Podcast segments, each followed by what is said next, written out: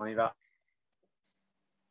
Bonsoir mes chers amis, Euh, nous voilà donc ce soir pour euh, une nouvelle aventure, la paracha de Kitetse, donc on part en guerre, on va partir en guerre tous ensemble. Et c'est peut-être notre première question, comment on peut faire une guerre individuellement? Kitetse, lorsque tu sortiras, on ne fait pas une guerre tout seul. Donc déjà, le titre de la paracha, dans le premier verset, euh, nous pose déjà euh, des interpellations, puisque on se demande, mais comment euh, je, sors moi en guerre? Je ne suis pas seul, il y a des soldats. Donc, lorsque vous partirez en guerre, donc est-ce que la Torah s'adresse à chacun d'entre nous? Et ce qui est encore plus curieux, c'est le fait que on dit al oyevecha sur tes ennemis. Donc, euh, je ne pars pas en guerre contre mes amis, c'est une évidence. Donc, il y a déjà, dans ce début de paracha, énormément de questions qui nous interpellent. Alors, s'il est vrai que les années précédentes, on a présenté toujours euh, une, approche de cette paracha tellement riche, rappelons juste au passage que c'est une des parachiotes qui contient le plus grand nombre de mitzvot. Et comme on dit que Dieu a voulu nous donner du mérite, puisqu'on est en train de se préparer pour cette nouvelle année, on termine l'année et on essaye d'accumuler le maximum de, de mérite. Et vous allez me dire, oui, mais c'est pas parce qu'il y a 74 euh, commandements qu'on va les faire. Oui, mais vous savez qu'il y a une récompense aussi pour les étudier. Donc, si on étudie les mitzvot, Dieu nous compte comme si, surtout ceux des commandements qu'on ne peut plus pratiquer, et on nous dit que on voit ici vraiment un signe de bracha. Parce que pour faire un parapet, pour mettre un- une balustrade, il faut avoir la maison. Si tu as la maison, tu peux mettre les, défis- tu, tu peux mettre les. Si tu as de quoi t'habiller, tu peux évidemment faire la mitzvah de Sha'atnez, de mettre les tzitzit, donc, etc. Donc, il y a des midrashim extrêmement beaux qu'on a vus les années précédentes. Je ne vais pas revenir là-dessus, mais qui prouvent que dans Kitetse, il y a, euh, et c'est pas par hasard, qu'on a le plus grand nombre de, de mitzvot dans, dans cette paracha. Alors, euh, pour être précis, pour les curieux, donc il y a 27 commandements positifs et 47 négatifs, pratiquement le double, 47 négatifs et 27 positifs qui font un total de 74 commandements pour une seule paracha, donc ce qui est énorme. Alors, je vous invite, comme d'habitude, à lire la paracha vraiment euh, dans les détails déjà ou avec une traduction pour se rendre compte de la diversification qu'il y a au niveau des mitzvot. Vraiment, il y a diversité énorme. On, parle de tout, des sorcières, euh, de, vraiment, c'est très, très riche. Et comme dans un cours, même si des fois il est un peu long, on ne peut pas évidemment euh, détailler chacune de ces mitzvot. Il y a aussi le Shiloh Haken. Il y a à la fin de Kitetse, comme vous le savez, le rappel de la mitzvah de se souvenir de ce que Amalek nous a fait, Zachor et Tachel Asalech Amalek, et il est bon et souhaitable, lorsque ce Shabbat on va écouter la paracha de Kitetse, eh ben, de penser à la fin, à s'acquitter du devoir de, de se rappeler. Au cas où on ne sait pas ce qui se passera pour euh, à Purim, puisque c'est le, comme vous le savez, le Shabbat qui précède Purim, euh, Shabbat Zachor, où on lit ce passage-là, et c'est, euh, d'après la majorité des décisionnaires, une mitzvah deoraita. Donc c'est un devoir de la Torah de se souvenir, et comment je me souviens en lisant ce passage.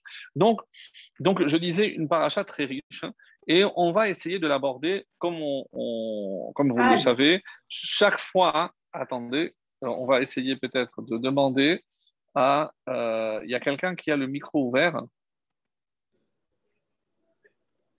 Voilà, s'il y a quelqu'un qui, qui, a apparemment le micro ouvert, s'il pouvait le, le, fermer. Merci. Euh, donc, euh, par rapport à ce début de paracha qui nous interpelle, hein, il y a évidemment le Rachaim, le Kliyaka, énormément de commentaires parmi les plus classiques hein, qui euh, nous font évidemment sentir hein, le rapprochement entre la lecture de cette paracha et le moment où est lue cette paracha.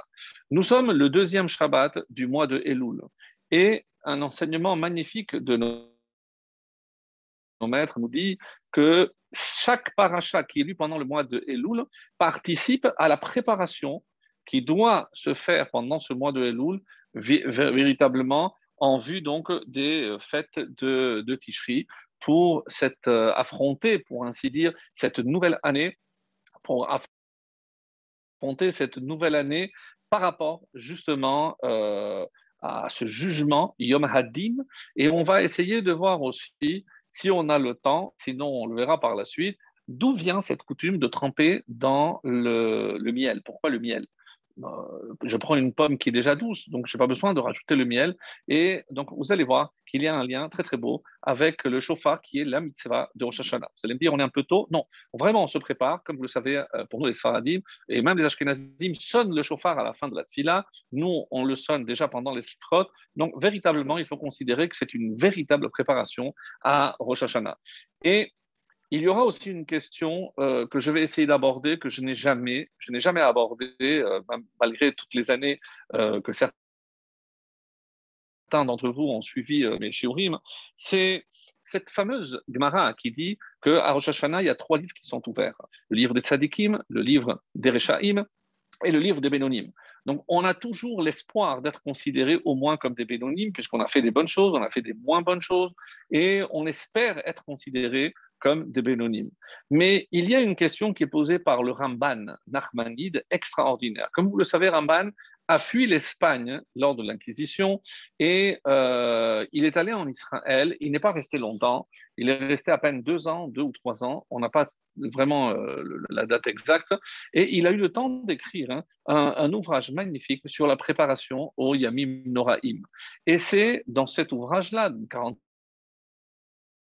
de pages où il pose la question suivante. il y a quelque chose que je ne comprends pas, qui n'est pas logique. Alors, je vais poser cette question avec mes mots, et si on a pris le temps, je vais vous lire hein, dans, euh, dans ses paroles. Euh, c'est Drashat Paramban, et euh, il pose la question, voilà, je, l'ai devant moi, donc je vous lis directement. Comment Pasak Rabbi Yohanan, il fait référence à la Gemara, je disais que c'est Rosh Hashanah pour ceux qui veulent, c'est la page Tetzaïn 16b. Rabbi Yohanan, chez Loshas Niftachim Rosh Hashanah, il y a trois livres qui sont ouverts à Rosh Hashanah, un pour les Reshaim Gemurim, un pour les Tzadikim Gemurim et un pour les Benonim. Tzadikim, les Tzadikim, ils sont inscrits et ils sont euh, scellés, les altars, la Chaim, ils euh, sont déjà donc scellés pour la vie. Les Rechaim, eux, ils sont les altars lamita pour la mort. Benoniim, Tluim, Beomdim, Et les Benonim, les intermédiaires, ils sont un peu en suspens jusqu'à euh, Yom le jour de Kippour. Zahou, s'ils ont profité encore de ce, euh, de ce sursis, on va dire, de 10 jours, qu'on appelle 10 jours de Teshuvah entre Shashana où la sentence est en suspens jusqu'à Kippour, et ils ont eu le mérite. Alors, ils sont les Chayim, ils seront inscrits pour la vie. Bon, ça c'est un texte qui est connu, même si on ne l'a pas fait forcément dans les mots, voilà un texte qui, euh, que tout le monde connaît par rapport à Rosh Et euh, le Ramban demande je, je ne comprends pas hein, l'intervention de Rabbi Yochanan. Pourquoi? Qu'est-ce qu'il est en train de dire? Que les tzadikim gemurim, ils sont scellés directement pour la vie. Mais il y a une réalité visuelle qui contredit ce que euh, Rabbi Yochanan est en train de dire. Si c'est le cas alors on aurait dû avoir pendant cette année que les tzadikim, parce que c'est eux qui sont en vie, et il n'y aurait pas dû avoir de Rechaim, puisque les Rechaim, ils sont inscrits pour la mort. Donc, on aurait dû avoir devant les yeux que des tzadikim. Et tous les ans, ben, s'il y a des moins tzadikim, c'est une sorte de sélection apparemment. Donc, c'est la question, attention, j'aime pas ce mot, mais comme s'il y avait une sélection qui se faisait à chaque Rosh Hashanah pour garder les tzadikim parmi les tzadikim. Alors, comment expliquer qu'il y a encore des réchaïs Vous comprenez la question est très puissante. Et il va encore renforcer cette question, si on pouvait encore la renforcer, en disant Ve'od, et encore, c'est ça ce que je ne comprends pas.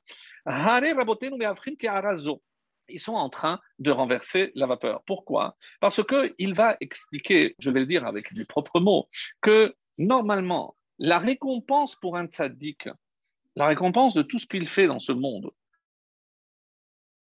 Où est-ce qu'il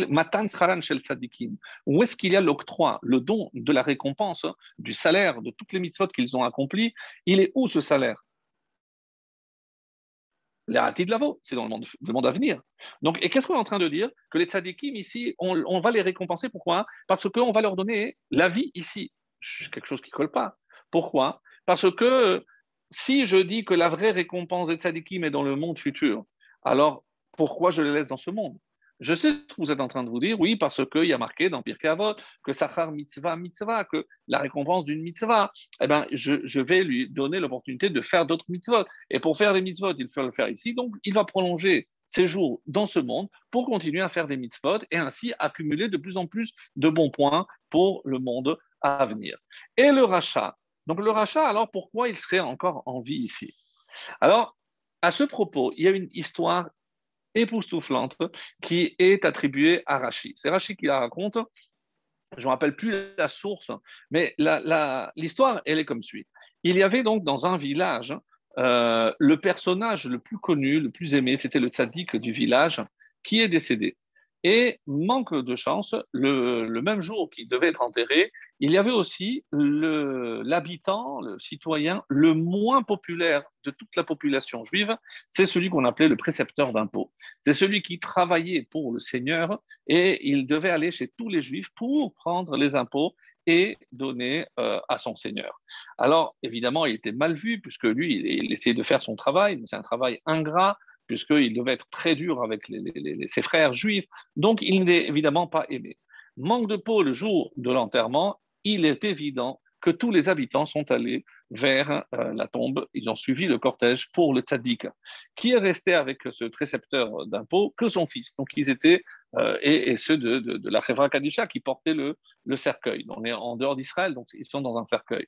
Et il dit aux membres de la Chevra Kadisha, euh, au fossoyeur, dit écoutez, on va se mettre dans le cortège, au moins pour ne pas que j'ai l'impression de marcher seul. On va faire semblant de marcher avec eux, on va les suivre et on va au moins profiter de la, de la foule. À un moment donné, il y a un bruit qui vient de la forêt. Tout le monde prend peur parce qu'il pense que c'est euh, des, euh, des, bandits qui, qui, viennent profiter de la situation. Donc, tout, même les porteurs, tout le monde lâche les cercueils, toute la poudre d'escampette, le temps de partir. Après, on calme le jeu, il n'y a rien, c'était euh, rien du tout. Donc, ils reviennent tous. Et qu'est-ce qui se passe? Vous devinez, au moment où on va prendre les cercueils, on s'est trompé, puisque les cercueils sont les mêmes. Mais le fils qui est resté le dernier près de son père a vu que lorsque les porteurs sont venus, ils ont pris son, son père et en croyant que c'était le tzaddik. Alors, il n'a rien osé dire et il a suivi. Les autres porteurs ont pris le vrai tzaddik en pensant que c'était le, rachat, pour ainsi dire, et évidemment le hesped, l'éloge funèbre, combien de discours pour, et à qui on faisait ces discours Au rachat. Et euh, après que l'enterrement se passe, le fils, il sort avec une joie immense, je ne sais pas pourquoi, mon père a finalement eu un enterrement de roi, puisque c'était comme le sadique, alors que le pauvre sadique n'a même pas eu un discours, ils l'ont mis en terre sans que personne fasse ni kaddish ni rien. La nuit, ce rave, ce tzaddik, vient en rêve à un de ses élèves et il lui explique ce qui s'est passé. Il lui a dit, écoute, je te demande, s'il te plaît, dès demain, d'aller déplacer et de me remettre là où j'étais prévu, près de, des tzadikim. Alors, alors l'élève dit, mais je comprends pas, Rav, comment vous expliquez qu'il soit, il soit arrivé une chose pareille à vous, un tzaddik? Et il lui dit, j'ai eu la réponse dans le monde de la vérité, parce qu'une fois, j'étais dans une réunion de Rachamim, de rabbins, et ils ont commencé à mal parler sur un tel, un autre rabbin. Et moi, j'aurais dû me lever, j'aurais dû interdire de parler. Je suis resté, j'ai écouté, et voilà ma sanction. Il a été, j'ai été condamné à avoir un enterrement sans aucun honneur. Et dit, mais alors, et comment expliquer que ce rachat a finalement eu tous les honneurs pour quitter ce monde? Il lui a dit, sache que là aussi, parce que dans le monde, la vérité, on voit tout et on, comprend tout, un jour, hein, le Seigneur a annoncé qu'il allait venir dans le village. Qu'est-ce qu'il a fait, ce bon juif? Il a organisé un buffet extraordinaire pour 200 personnes. Il avait l'intention d'inviter tous les membres du, village. Évidemment, tout était cachère. Il a fait un vrai repas. À la dernière minute, donc le matin, il envoie un émissaire pour dire que euh, finalement, il ne pourra pas venir. Alors, euh, ce, ce, bon monsieur qui se retrouve maintenant avec 200 plats, avec toute cette nourriture, qu'est-ce qu'il a décidé de faire? Il a décidé de distribuer toute cette nourriture à tous les pauvres du village qui ont eu des mois de victuailles avec tout ce qu'ils avaient pu euh, mettre de côté. Donc, euh, vraiment, on a voulu le récompenser pour cet acte. Alors, ça, c'est l'histoire. Mes amis, qu'est-ce qu'on déduit de cette histoire? Eh bien, ça s'impose. C'est que la vérité, le monde à venir. Mais pour qu'il ait toute sa récompense intacte, si jamais il y a eu quelque chose qu'il faut réparer, alors on le laisse encore ici. Donc, ça renforce notre question. Ça voudrait dire qu'un tzaddik qui reste encore dans ce monde, c'est pour payer encore peut-être ce qu'il a mal fait pour pouvoir recevoir euh, sa récompense de manière intégrale dans le monde à venir. Et le rachat, donc le rachat, lui, comme il n'a pas beaucoup de mérite là-haut, alors on va faire l'inverse. Donc si jamais il a eu des bonnes actions ici, alors il va rester ici pour lui donner la récompense des bonnes actions. Alors, c'est exactement, dit le Ramban, l'inverse de ce qu'on a toujours pensé. Donc, finalement, le tzaddik, il reste ici pour payer ses fautes, et le rachat, il, va rester ici pour avoir la récompense de ses mitzvot. Alors, les, propos de Rabbi Yochanan dans, dans l'Agmara de, de, Rosh Hashanah, le livre des tzaddikim et des, et Rechaim, alors on ne comprend plus rien. Quand on a un problème comme ça, pour ceux qui se rappellent un peu de des mathématiques et autres, donc c'est que au niveau de l'exposé, il y a un problème. Pourquoi on ne comprend pas? Parce que nous, on a notre propre idée de ce qu'est un tzaddik et ce qu'est un rachat. Et si on revoyait la définition de manière à pouvoir comprendre, un, ce que la, Masechet, donc la Gemara de Rosh Hashanah nous dit par rapport aux propos de Rabbi Yochanan, et pour essayer de répondre à la question, et c'est comme ça que Ramban va répondre. C'est que nous, dans notre esprit, le tzaddik, c'est le juste parfait. Le rachat, c'est le méchant parfait, pour ainsi dire. Mais ce n'est pas aussi évident, mes amis. Pas du tout même. Pourquoi? Parce que quels mitzvot sont récompensés dans le monde à venir? Eh bien, les mitzvot spirituels. Puisque si je dis que pour un acte spirituel, il ne peut y avoir qu'une récompense spirituelle, alors quelles seraient les récompenses que je pourrais avoir ici dans ce monde? Parce qu'il y a aussi des récompenses dans ce monde, la preuve. Donc, comment on peut imaginer qu'il y a des récompenses dans ce monde?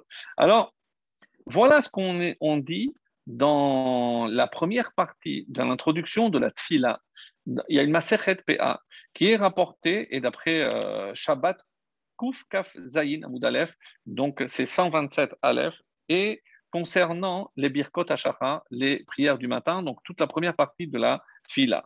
Et là-bas, il y a une Mishnah qui dit la chose suivante. Devarim Shadam Ochel Perotehem Voici des choses, des mitzvot qu'un homme accomplit dans ce monde et il mange les fruits keren kayemet lo, keren kayemet c'est d'ici, mais le, la valeur de cette mitzvah, haba, elle, est, elle reste intégralement pour le monde à venir. C'est-à-dire qu'il y a des mitzvot où la récompense n'est pas, comme on vient de le dire, que là-haut, mais il y a une récompense ici-bas. Écoutons, ouvrons les oreilles et on va voir qu'il y a un fil conducteur, un dénominateur commun à ces mitzvot. Quelles sont-elles ces mitzvot? Les commandements sont Kibud Avahem, le respect des parents.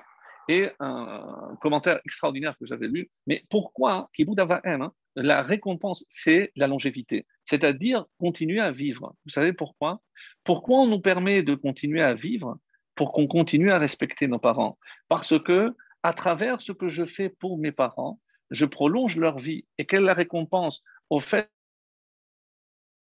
que je crée des conditions idéales pour que mes parents puissent vivre le plus longtemps possible, et eh ben, la récompense, comme c'est quelque chose de matériel, et eh ben, c'est justement que l'on puisse nous continuer à vivre pour pouvoir leur permettre de vivre plus longtemps. Donc c'est extraordinaire. Donc vraiment, on n'a pas toujours compris de cette façon-là, surtout qu'on s'imagine que la récompense, elle est que dans le monde à venir. Non, regardez, Gmilut Rasadim, lorsque je dispense le bien, de n'importe quelle façon, je vais consoler un endeuillé, je vais me préoccuper des nécessites, etc. Donc, il y a une récompense ici. Pourquoi? Parce que comme je m'occupe des autres, Dieu me permettra de rester dans ce monde pour que je continue à m'occuper des autres. Ensuite, Arnasat Orchim, m'occuper de l'hospitalité, d'avoir des invités, des gens qui sont seuls, alors que je vais inviter pour leur donner une chaleur familiale parce qu'ils manquent, peu importe les conditions. Mais Arnasat Orchim, Cholim, Arnasat Kala, Halvayatamet, ça, ça, n'est pas dans la Mishnah, mais ça c'est dans la Gemara qui dit Arnasat Kala permet à une jeune fille de se marier, surtout lorsqu'elle n'a pas de dot. Donc, on va donner, aider pour qu'elle puisse se marier. Les vayatamet, lorsque euh, il y a une famille malheureusement qui n'a pas les moyens, donc on va aider pour que euh, l'enterrement, euh, l'inhumation se passe dans les meilleures conditions. Et la dernière, Hava'at Shalom ben Adam lachavero ou ben ish Et c'est le fait d'établir la, la paix pardon, entre deux hommes ou entre le mari et sa femme. Pourquoi? Parce qu'on comprend qu'il y a ici un dénominateur commun. C'est le pérouche du Rambam, de Maïmonide, de ses Mishnayot. ben bor'o.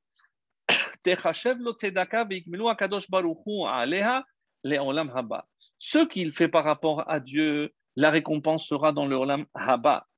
Par contre, que chez mitzvot mais quand il s'occupe des mitzvot qui Bene Adam, pour le bien d'autrui, alors, alors récompense est dans ce monde. Ben parce que son comportement parmi les hommes est tellement exemplaire que Dieu lui dit, je vais te laisser en vie pour que tu continues à t'occuper. Mes amis, on a ici un secret incommensurable. Nous, on a toujours pensé, et pas à tort, puisque c'est sûr que c'est un mois où il faut profiter pour faire tes chouvas, faire se renforcer dans tel ou tel domaine, étudier un peu plus, se consacrer un peu plus à la tfila, à comprendre un peu mieux la tfila, se concentrer un peu plus sur Birkat Amazon, des petits détails. C'est très bien. Mais ce qu'on est en train de dire ici, que le livre des tzadikim, c'est pas les tzadikim qui font toutes les mitzvot. D'après cette explication ici extraordinaire, entre Rambam et la question de Ramban, qu'est-ce qu'il en ressort hein? C'est que il faut qu'Hachem ait une bonne raison de nous laisser encore une année de vie. Et alors, qu'est-ce que je vais faire pendant Elul? Je vais m'engager, je vais me compromettre, je vais faire des efforts là où je sais que tout va se jouer. C'est-à-dire, je vais essayer d'apporter plus de vie dans ce monde la vie sous toutes les formes possibles dont l'autre a vraiment besoin. Et plus je vais m'occuper, ça peut être aussi le rapprocher de la Torah, euh, essayer de le convaincre, parce que j'ai réussi à le convaincre pour qu'il mette ses enfants dans l'école juive. Mais on ne peut pas imaginer les mérites extraordinaires que l'on peut accomplir dans ce monde. Et eh bien la récompense, elle sera dans ce monde. Et je comprends maintenant que ce que moi je considère comme un rachat, parce que je ne vois pas ce qu'il fait, mais peut-être que c'est un énorme Baal Chesed. C'est vrai qu'il ne fait pas Shabbat comme il faut, c'est vrai qu'il ne l'étudie pas, mais il n'a jamais fermé la main à une main tendue. Il a aidé tout ce qu'il a pu. Évidemment que, à nos yeux, si je le vois par rapport à Shabbat, je dis que c'est un rachat, mais il y a des choses que je ne vois pas. Donc, c'est pour ça qu'il ne faut pas, nous, nous hâter de juger l'autre, parce qu'on ne sait pas tout le bien qu'il apporte au monde. C'est la vie dont il s'occupe. Et parce qu'il apporte la vie, quelle est la meilleure récompense? Eh bien, c'est la vie. C'est-à-dire que le livre des tzadikim, ceux qui seront inscrits dans le livre de la vie, c'est pas uniquement par rapport aux mitzvot que nous on croit entre nous et Akadosh Baruch c'est essentiellement les mitzvot entre moi et mon prochain. Et ça, pour moi, ça a été un chidouche extraordinaire que je voulais partager avec vous parce que il nous reste exactement, si vous comptez, on était le 10 euh, Elul, jusqu'au 10 Tishri, il nous reste un mois, 30 jours pile. 30 jours où on peut encore se renforcer, prendre des engagements. Comme vous le savez, il y a ces trois choses qui peuvent rompre euh, un décret, un mauvais décret. La teshuva, bien entendu, parce qu'il faut s'améliorer, essayer de réparer tout ce que malheureusement on a mal fait. La tzedaka et la tefila. La tefila, on a rajouté les selichot. La tzedaka, évidemment que même si j'ai l'habitude de donner, mais pendant le mois de Elul, pourquoi on dit qu'il faut se renforcer? Parce que plus je vais donner, eh ben, Dieu va dire, eh ben, si c'est quelqu'un qui se donne tellement de mal pour aider son prochain, lui, il aura des, les mérites pour qu'il puisse passer encore cette année.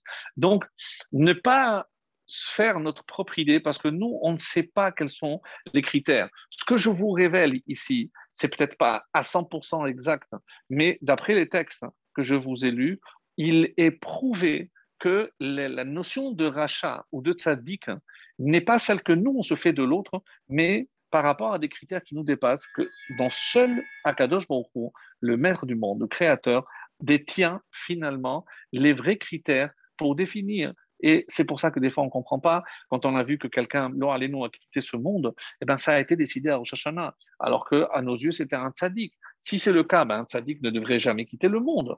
Et les Rechaim n'auraient pas dû faire partie de ce monde. C'est la meilleure des preuves qu'apporte ici Ramban pour nous dire que ça ne correspond pas du tout à l'idée que nous, on se faisait de, de, de cette définition. Donc, ça, c'était par rapport à euh, ce premier enseignement que j'estime être indispensable pour mieux nous préparer et mieux envisager les efforts, les domaines dans lesquels je devrais faire des efforts pendant ce qui nous reste de mois des Louls, et comme je l'ai dit, 30 jours pile jusqu'au, jusqu'à, jusqu'à Kippour. Alors, maintenant, je reviens à ma question initiale, qui pourquoi je suis tout seul? Et la milchama alo Il y a ici une anomalie, parce que au début, on dit que je sors contre mes ennemis, tes ennemis littéralement, donc ils sont nombreux, et à la fin, on dit untano. Mais Dieu, il le, livre, le livrera, le livrera, entre ta main. Alors, si c'est les ennemis, on aurait dû dire untanam, et il les livrera entre tes mains.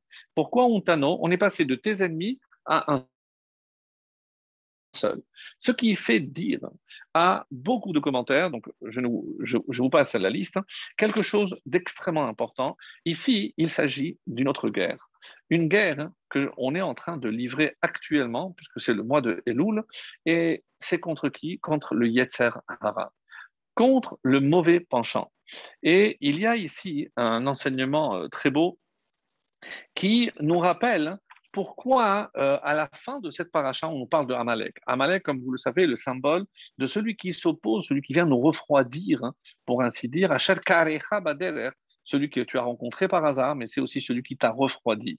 Et les Chachamim ont décelé dans le mot Amalek hein, les armes qu'il utilise contre nous. Vous allez voir, c'est assez intéressant comme exercice. C'est plus pour les hébraïsants, mais il faut s'y mettre pour comprendre la beauté de ce que je vais vous dire. Alors, on dit que Amalek, ce sont des initiales. Et chaque initiale correspond à un argument qui fait que lorsque je devrais, moi, m'engager à accomplir une mitzvah, eh bien, je vais trouver un argument pour ne pas le faire. Et qui me souffle cet argument à l'oreille Évidemment, c'est Amalek, le Yetzerara, comme on va le voir tout à l'heure? Alors, Amalek commence par un Ayin. Ayin, pourquoi tu t'es pas levé ce matin en slichot? Je suis couché très tard, je suis très fatigué. En hébreu, fatigué, c'est Ayef, commence par Ayin. Donc, pourquoi tu ne fais pas? Parce que je suis fatigué. Regardez ce qui est écrit. Veata Ayef Veyagea. Et tu, tu étais fatigué et affaibli. Et Rashi nous donne un commentaire qui apparemment quitte le sens littéral. Ayef minham mitzvot. Tu étais lassé d'accomplir des mitzvot. C'est pour ça d'ailleurs que nos maîtres disent, le matin, où on fait les fameuses brachot, euh, la série de, brachot, poker ivrim, qui me ouvre les yeux, on dit hanoten, celui qui donne la force à celui qui est fatigué. Et là, vous ferez attention que le mot utilisé dans la bracha, on ne dit pas la ayef koa, on dit la yaref. Et ce n'est pas, pas une erreur. Mais pourquoi on utilise le mot Yaef en inverse? Parce que Ayef a une connotation qui, depuis le texte de la Torah, implique un relâchement dans les mitzvot. Donc, je ne peux pas utiliser ce mot. Euh, quand je dis que je suis Ayef, c'est toujours par rapport à une fatigue spirituelle. Alors, qu'est-ce qu'ils ont fait les Rachamim? Ils ont inversé. On dit Yaef. C'est aussi fatigué, mais c'est le sens propre, fatigue physique. Donc, ça, c'est le premier, la première lettre, Aïn. Ensuite, hein, il y a même. Quand je dis, mais pourquoi tu n'es pas venu au cours aujourd'hui? Non, aujourd'hui, je n'ai pas pu. Demain, si Dieu veut. En hébreu, machar. Donc, pourquoi faire aujourd'hui ce que je peux laisser pour demain? Ça, c'est Amalek. Et c'est le même de Amalek. Machar, je laisse tout pour demain. Évidemment, qui m'assure hein? Qui peut m'assurer que demain je pourrai, j'aurai le temps, la force nécessaire pour accomplir et m'acquitter de ce que j'aurais pu faire aujourd'hui? Personne. Donc, c'est Amalek qui a gagné et qui l'a emporté. Après, Lamed. Lamed, mais pourquoi tu n'arrives pas? Pourquoi tu ne fais pas? Euh, Non, c'est l'oyachol. Euh, de toutes les façons, est-ce qu'il y, a vraiment besoin? L'oyachol, l'otsarir, euh, où c'est écrit, pourquoi tu, c'est, peut-être une invention, euh, où c'est écrit que c'est vraiment important? Donc, on cherche encore une fois à se justifier pourquoi on n'accomplit pas tel ou tel mitzvah. Et enfin, la dernière lettre, c'est le kouf. Pourquoi tu ne viens pas en cours? De toute façon, je comprends rien. Je suis désolé, mais moi, euh, c'est pas comme vous. Vous avez commencé l'agmara, les textes quand vous étiez jeune. Moi, maintenant, à 40 ans, euh, je, vais commencer à étudier. Cachez-lit c'est trop dur pour moi. Et pourquoi tu ne peux pas faire Shabbat? Mais c'est trop dur. Mais tu travailles pas. Oui, mais tu comprends, euh, je suis au huitième étage, pour moi c'est trop dur. Donc on a toujours de bons arguments. Et dans ce mot, mes amis, sont résumés véritablement les seuls et vraies raisons, vraies, vraies depuis du, point de vue de celui qui ne fait pas, bien sûr, et euh, pour quelle raison il se dispense ou il s'autodispense d'accomplir telle ou telle mitzvah? Ou la fatigue, ou c'est trop difficile, ou je suis fatigué, ou je laisse pour demain. Donc, et immanquablement, vous avez dans ce mot le condensé de toutes les raisons qui font qu'un juif ne fait pas son devoir. Donc, ça, c'est une façon de lutter contre Amalek en sachant que dès que j'entends un argument de cette nature, je sais que c'est l'œuvre d'Amalek. Et là, c'est pour ça qu'on dit que de quelle guerre il s'agit ici? C'est Milchemet Hayetzer c'est la guerre contre le Yetzer. Parce que cette guerre qui t'était, c'est toi, c'est personnel. Chacun a son Yetzer. Chacun sait où sont ses faiblesses. Pourquoi Oyevech à tes ennemis? Parce que chacun connaît ses propres faiblesses. Hein. Mais ces faiblesses sont issues d'une même source. C'est ton Yetzer Hara. Et c'est pour ça que Untano, mais pour que Hachem te le livre entre tes mains, tu dois, toi, faire ce qu'on appelle en hébreu l'Aïshtadlout. Si toi, tu ne fais pas euh, au moins ouvrir les hostilités, prouver ta bonne volonté de faire des efforts dans tel et tel domaine, sans l'aide divine, tu ne parviendras pas. Mais qui t'était, sors, et moi, je te viendrai en aide. Et il y a euh, dans, le Zohar, attendez, je retrouve ici, dans Masechet Sukkah, Nunbet 52, on nous dit que le Yetzer Hara a sept noms. Oui, retenez, parce que c'est assez intéressant. Et qui aurait octroyé, qui aurait donné ces noms? Alors, Hachem appelle le Yetzer Hara Ra, le. Le Moshe Rabbeinu l'a appelé Arel, incirconcis. Lui était circoncis. Pourquoi? Parce que qu'est-ce que c'est justement ce prépuce? C'est une façon que ça couvre, ça couvre le cœur. Et il couvre le cœur il couvre pour t'empêcher d'être sensible à tout ce qui est spirituel. Vient David Ameller et l'appelle Tamé, c'est l'impureté, ce qui s'éloigne de la vie. Ensuite, Shlomo Ameller l'a appelé Toné, c'est ton plus grand ennemi, il te déteste, hein. et il te détestera toujours, et il fera tout pour que tu tombes. Donc ça, c'est ton ennemi. Ensuite est venu le prophète Ishaïa, Mirchol, et il a réduit, il a appelé ça un obstacle. C'est pour t'empêcher d'avancer. Euh, a encore réduit l'obstacle et il a appelé ça even. Donc, des fois, hein, tu peux trébucher avec une simple pierre. Si tu étais conscient que l'Etzara, c'est une pierre, il suffit de passer par-dessus et tu ne trébuches pas. Et enfin, le prophète Yoel l'a appelé Tsephonie. Pourquoi? Parce que des fois, il se cache hein, et je ne le vois pas œuvrer. Et on dit que Tsephonie, Tsaphon, c'est Matspoun, hein, c'est notre conscience. Parce que notre pire ennemi, mes amis, c'est nous-mêmes. Il ne faut pas chercher ailleurs. Le pire ennemi de l'homme, c'est lui-même. Parce qu'il connaît ses faiblesses. Hein. S'il n'a pas la force nécessaire pour lutter, et qu'est-ce que vous remarquez, mes chers amis? On a parlé de sept noms. Et combien de tours je fais au niveau des téphilines? On a parlé la semaine dernière, on a dit Shofetim, Veshoterim de Chine? C'était les téphilines de la tête. Il y a un chine d'un côté, un chine de l'autre. Et maintenant, c'est quoi cette guerre? J'essaye maintenant de dominer ces sept forces qui vont à mon encontre. Et comment? En mettant les téphilines. Vous comprenez maintenant un des secrets, parce qu'il y en a tellement, mais un des secrets des téphilines. Pourquoi sept? Ne me dites pas oui, parce qu'il n'y a pas de place pour plus ou pour moins. Non, évidemment qu'il y a une réponse extrêmement profonde. Et parce que c'est ce symbole que je suis en train de dominer les sept forces hein, de, du mal, du Yetzer Hara. Et c'est pour ça, explique le Zohar mm. entre autres, que Untano, il va te livrer, parce que c'est le même, même s'il se présente sous différentes entités et de noms, mais c'est la même entité.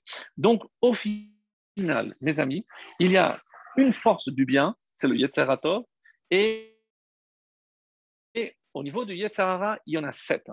Où est-ce que je retrouve cette notion de 1 et 7 Et vous allez voir comme c'est beau parce que c'est tellement, tellement puissant. C'est le jour de Kippour. Pour ceux qui suivent, ne sont pas encore assez fatigués, lorsqu'on lit le Seder Avoda, comment le Kohen Gadol faisait les aspersions? On dit Echad le mala vesheva le mata. Il y avait une en haut et sept en bas. Et on l'apprend du Passouk dans la Torah parce qu'il y a marqué Al, chaque fois que c'est Al, c'est que c'est par-dessus et de, sur l'autel. Et l'ifné devant, c'est les matas, c'est en bas. Une en haut et sept en bas. Ça vous dit quelque chose? Une en haut, c'est le Yetzer Atov qui est au-dessus et qui doit lutter contre Sheva les Mata, contre les sept forces qui sont en bas, celles qui essayent de m'emprisonner. Et alors, comment on les lit? Achat, Achat ve'achat, Achat ou Shnayim, Achat ve'shalosh. Pourquoi on lit cette force? Pourquoi on ne dit pas 1, 2, 3, 4 1 contre 1, 1 contre 2, 1 contre 3. Pourquoi, mes amis? Vous avez le secret. Aujourd'hui, je vous livre ce secret extraordinaire. Parce que c'est le Yetzer Hatov, 1, qui est là. Ne me dis pas ah, parce que je ne l'ai pas vu ou parce que c'est une petite pierre. Achat, Achat. Achat ou. C'est le même Yetzer Atov qui pourra livrer. Hachem n'envoie pas les sept en, même temps. Donc ton Yetzer Atov peut l'emporter sur chacun de ces sept. Un contre le premier, un contre le deuxième. Et donc si je prends maintenant les initiales, écoutez comme c'est beau. Echat mal ve sheva lemata, c'est Echat Aleph, Lema'ala, c'est l'Amed. Vesheva, c'est le Vav. Lemata, en bas, c'est le Lamed. Mes amis, c'est quoi les initiales? Elul. Elul, encore une fois, ici présent, là où je ne m'attendais pas du tout. de quoi va dépendre ma bataille à Kippour contre le Yetzerara? Comment je vais utiliser le Yetzer Atov si j'ai compris ce message et je me prépare comme il se doit pendant le mois de Elul. Alors, si je suis conscient que j'ai cette force extraordinaire au-dessus, qui est appelée le Yetzeratov, même s'il y en a cette force négative, comme je les vois ici, et c'est pour ça qu'on dit Veshavita, Veraita Bashivia, Eshet Yefat Toa, et tu vas la vouloir. Donc, quand bien elle va pleurer, elle va pleurer Yerach Yamim. Et ici, une curiosité aussi, Yerach Yamim, elle va pleurer comme Ubacheta et et Aviha, c'est son, le créateur. Ve'etima, c'est la Torah. Parce que le mois de Elul, où malheureusement on a été emprisonné par le Yetzer Hara, donc c'est pour ça que c'est une raison de pleurer. Et Yerach Yamim, pourquoi Yerach? D'habitude, pour dire un mois, on dit Chodesh. Chodesh. Quand est-ce qu'on a vu aussi Shelosha Yerachim, trois mois, c'est au moment de la naissance de Moshe Rabbeinu. On dit que sa maman l'avait gardé, Shelosha Yerachim. Elle l'a gardé trois mois. Curieux qu'on n'ait pas utilisé le mot habituel de Chodashim. Dans une ketouba, quand on met la date, on, met Bar Chodesh, Chodesh Elul, on met le mot Chodesh pour désigner les mois. Pour ce qu'on appelle le Sefer Keritut, le livre de la coupure, c'est le Get lorsqu'on se sépare malheureusement. Donc, quand on met la date et on va nommer le mois, on ne met pas le mot Chodesh, on met Yerach. De là, le tour, entre autres, nous explique que chaque fois qu'il y a le terme de Yera, c'est parce que ça marque une séparation. La maman, Yocheved, elle a gardé trois mois, mais pourquoi maintenant elle est triste Parce qu'elle va se séparer de son fils. Il faudra que l'envoie pour qu'on ne vienne pas le prendre, s'en saisir et le tuer. De la même façon, ici, elle doit pleurer parce qu'elle va se séparer de son père et de sa mère, donc on utilise le mot Yera. Dans un divorce, cela est une évidence. Et Kiikar Isha Khadasha, lorsqu'on prend une nouvelle femme, Khadasha, c'est pour ça que Chodesh, parce qu'il y a quelque chose de nouveau qui se passe ici, et c'est la raison pour laquelle, dans une ketouba, eh ben, on utilise le mot chodesh et pas, et pas yera. Donc, ça, c'était par rapport à, cette euh, explication aussi, qui est, à mon sens, euh, vraiment très, très belle. Alors, on va euh, poursuivre dans un autre domaine et on va voir, par exemple, dans, dans cette paracha, un passage assez étonnant et une mitzvah très bizarre c'est au moment où euh, on part en guerre, il est écrit Veyatet al azenecha. Donc, si je vous lis la traduction, euh, et tu auras, Yatet, c'est une petite pelle, une sorte de pelle, en plus de azenecha. Azenecha, c'est un terme assez bizarre, on voit les commentaires, on dit c'est les armes, ça désigne toutes les armes. Mais nous, azenecha, ça sonne comme osnecha, c'est tes oreilles. Bon, laissez-le de côté. Et à quoi servait cette petite euh, pelle? Euh, donc tu iras à l'extérieur, c'est pour creuser, et ensuite, et tu te retourneras et tu recouvriras tes excréments. Donc, c'était une petite pelle qu'on avait pour rester propre. Pourquoi? Car Hacham, ton Dieu, marche au milieu de ton camp et on dit, si tu agis de la sorte, les pour te sauver, et c'est la même notion, et pour livrer tes ennemis, les fanecha, devant toi. Et là, les chachamim, encore une fois, nous font remarquer les hatilecha pour te sauver, ve la tête et pour te livrer tes ennemis, les fanecha devant toi. Si je prends les quatre lettres de ces mots, quatre mots, j'obtiens aussi le mot Elul. C'est-à-dire, si j'ai cette pelle, cacher les excréments tout le monde sait ce qu'on a fait de mal. Si ce mois de Elul, je vais m'armer en disant, eh ben, je vais enterrer mes fautes, je vais enterrer ce qui empêche que Hachem Bekerev, il est parmi par, il est en notre sein, il est avec moi. Pourquoi? Parce que comme j'ai et rappelez-vous, euh, ce cours extraordinaire, on avait parlé du Beth Amikdash, on dit que la senteur, on sentait la pureté de quelqu'un qui est approché. Et donc, euh, ici, pourquoi on fait allusion à l'extra Parce que ça dégage une mauvaise odeur. De la même façon qu'un homme qui agit mal, eh ben, il dégage une mauvaise odeur. Qu'est-ce qu'on le demande de faire? De t'armer de cette pelle et de travailler, de creuser, pour creuser en toi, pour voir qu'est-ce qui ne va pas. Et comme ça, tu vas couvrir. Hein. et ensuite, Hachem sera présent. Et à ce moment-là, lorsque toi, tu auras fait cet effort, toujours pour reprendre la même idée du début, la tête Et alors, Dieu remettra ton ennemi, tes ennemis, entre tes mains. Et encore, pendant quel mois je fais ce travail Quand je prends les lettres, je vois aussi que c'est le mot de Elul. Extraordinaire. Vraiment, mes amis, c'est pour faire écho donc à euh, ce, début de, paracha. Mais quand j'ai dit, écoutez, voir, quand on a dit Azenecha, euh, je, remonte maintenant à euh, la paracha de euh, Béchalar. Et c'est là où a eu lieu la bataille, la vraie bataille contre Amalek, comme vous le savez, à la fin de la paracha dans Béchalar. Et qu'est-ce qui est dit? Il va y avoir Amalek. Amalek a surgi et il n'a pas eu peur et il a attaqué. Et à la fin, qu'est-ce que Dieu, qu'est-ce que Moshe lui demande? Va yomer Hashem el Moshe, ketov zot zikaron basefer, besim beozne Yoshua. Dieu dit à Moshe, écris ça dans le livre de souvenirs, livre de la Torah, Vesim Beozne Yoshua, et place aux oreilles de Yoshua. Qu'est-ce que ça veut dire placer aux oreilles? Si c'est un livre que j'écris, je lui donne dans les mains. Si c'est quelque chose qu'il a vu, la bataille, pourquoi? Alors, il l'a vu. Est-ce que c'est une explication qui nous a dépassé? Qu'est-ce que ça veut dire placer dans les oreilles? Très, très bizarre. En tout cas, il y a ici un autre enseignement magnifique. Pourquoi on parle ici Be'ozne Yehoshua Et lorsque j'ai cité le verset qui désignait le terme d'arme, il y a marqué Azenecha sur tes oreilles. Pourquoi? Parce que c'est quoi la meilleure arme d'un juif contre le Yetzirah Autrement dit, qu'est-ce qui me permettra de faire tes chouvas? C'est l'écoute.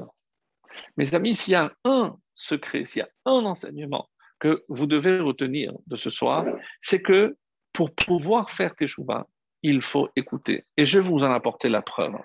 La, première et la plus simple, c'est euh, quel est l'homme, à votre connaissance, qui ait été considéré comme le plus grand des adorateurs d'idoles de toute l'histoire de l'humanité. Parce qu'il n'y a pas une seule Avodazara qu'il n'ait pas accompli. Alors, si vous l'avez trouvé, c'est Yitro, bien sûr. Yitro qui a tout fait. Et comment expliquer qu'il va être le seul à se convertir? Donc, et c'est la paracha de Yitro où nous, le peuple juif, on reçoit la Torah. Mais Yitro n'est pas le premier mot de la paracha. Par quoi commence la paracha? Vaishma Yitro. Vous allez me dire, mais tout le monde a entendu. Oui, mais il y a plusieurs façons d'écouter.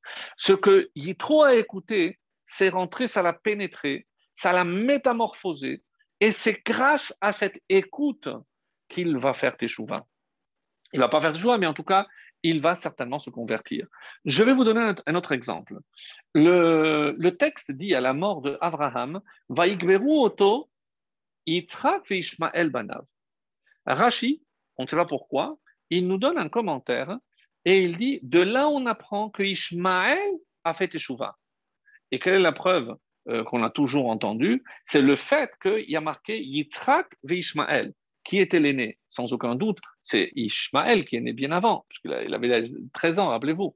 Donc, comment on dit Yitzhak Ishmael Parce que Ishmael a laissé sa place à Yitzhak. Et le jour où Ishmael reconnaîtra sa place de second et remettra la clé, la clé du temple, du monde du temple, tout ce que vous voulez, à Yitzhak, mais ça c'est écrit, c'est c'est arrivé et ça arrivera. Ishmael fera Teshuvah parce qu'il a déjà fait. Et comme son nom l'indique, Yishma, au futur, il écoutera quel? Il écoutera Dieu. Parce que, mais c'est au futur.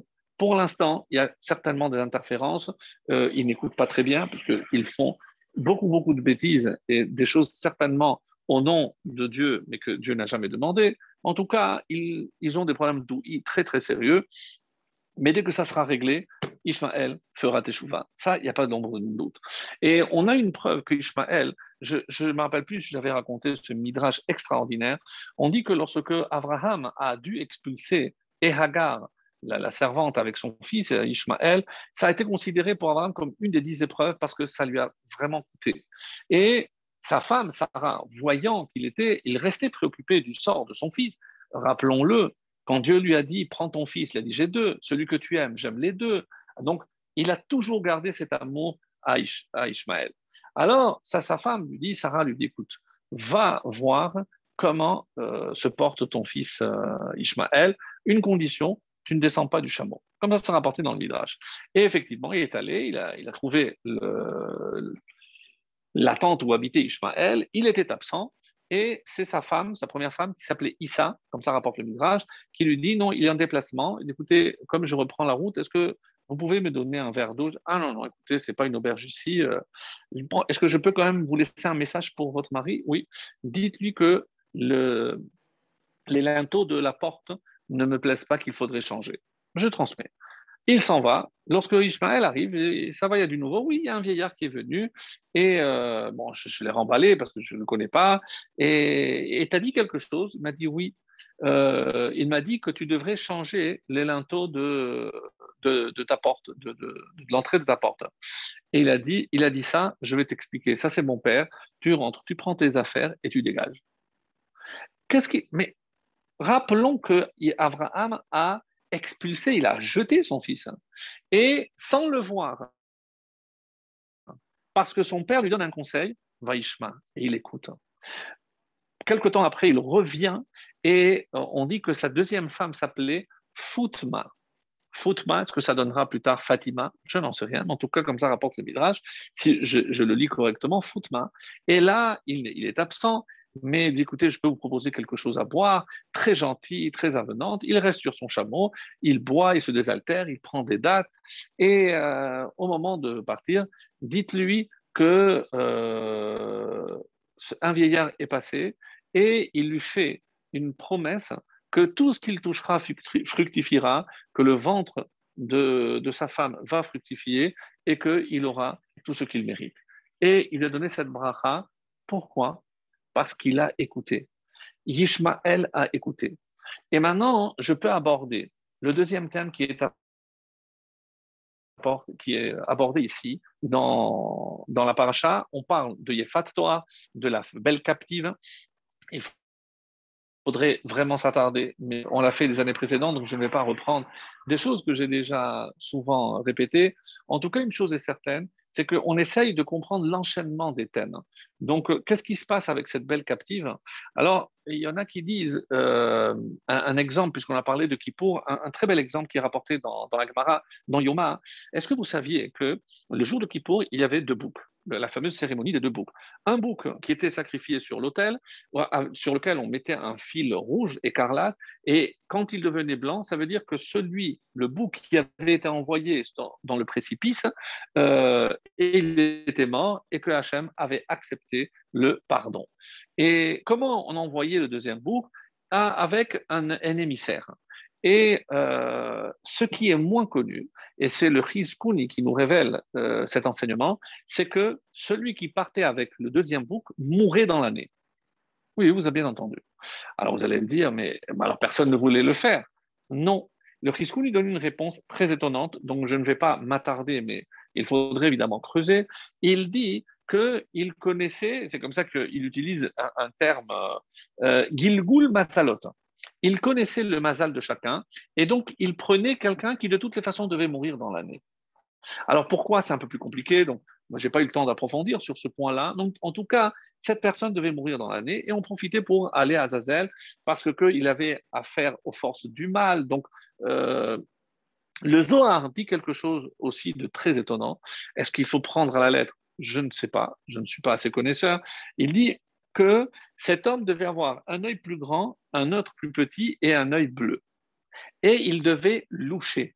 Donc, il, ne voyait pas avec les deux yeux, donc il louchait. Euh, pourquoi? Parce qu'on dit que euh, le, des, attraits de Azazel, des forces du mal, c'est justement nous empêcher de voir la réalité. Rappelez-vous pourquoi ils ont fait le veau d'or? Parce qu'il leur a montré le cercueil de, de Moshe Rabbeinu. Et donc là, ils se sont dit, s'il est mort, donc on n'a plus rien à faire. Et il utilise la vue pour nous faire dévier. Donc, lui qui n'a pas une vision très droite, donc il ne se laisse pas entraîner par le Sahara. Mais il y a une chose intéressante. C'est quoi? C'est que il y avait dix cabanes entre le, temple et là où il devait. Euh, elles étaient placées à un kilomètre une de l'autre. Qu'est-ce qu'il y avait dans cette cabane? Il y avait un monsieur qui devait accompagner cet émissaire. Donc, pour ne pas qu'il marche seul, donc la première cabane, il allait jusqu'à la deuxième. Mais celui-là, il ne pouvait pas, sinon après, il dépassait. Donc, après, il y avait dans la deuxième cabane un deuxième monsieur qui l'accompagnait jusqu'à la troisième, etc. Donc, jusqu'à la dixième. Et de la dixième cabane jusqu'au moment où il jusqu'au précipice, il y avait encore deux kilomètres. Donc, combien il marchait dans le désert le jour de Kippour? 12 kilomètres à pied. Et qu'est-ce qui se passait dans ces cabanes? Il y avait un frigo, il y avait du coca frais. Écoutez, si, si tu te sens mal, est-ce que tu veux manger, etc. Euh, on, peut, on, peut, te donner à boire, on peut te donner. Et on dit que pendant les 830 ans où le temple a existé, 410 et 420, pendant les 830 ans où le temple a existé, il n'est jamais arrivé qu'un des émissaires ait mangé. Et la Mishnah, elle dit, comme ça expliqué dans la Gemara, que si jamais on voyait qu'il se sentait mal, il fallait le donner à manger. Jamais quelqu'un s'est senti mal. Vous imaginez faire 12 kilomètres dans le désert un jour de Kippour Allez, et certainement 12 aussi pour revenir. Alors, pourquoi? Parce que la Gemara donne cette réponse extraordinaire. Ça ne ressemble pas à quelqu'un qui a pâte bessalo, du pain dans sa, dans sa sacoche, et celui qui n'en a pas. Le fait qu'il savait qu'il pouvait manger lui permettait déjà de ne pas manger. Alors, il, y a une explication, le Rav Shmulevitch donne une explication merveilleuse, c'est comment fonctionne le Yetzara. Mes amis, c'est peut-être ça qu'il faut apprendre pour savoir comment le contrer. Parce que quand il y a une mitzvah ou il y a un issour, c'est-à-dire quelque chose que je suis obligé de faire ou quelque chose que je suis obligé de ne pas faire. Là, évidemment, vient le Yetzara pour m'obliger à faire ce que je ne dois pas faire ou pour m'empêcher de faire ce que j'ai à faire. Mais lorsque il n'y a pas, tu, peux manger si tu veux. Dès que je sais que je peux manger, le Yetzara me lâche. Le Yetzara ne fera pas en sorte que je puisse manger.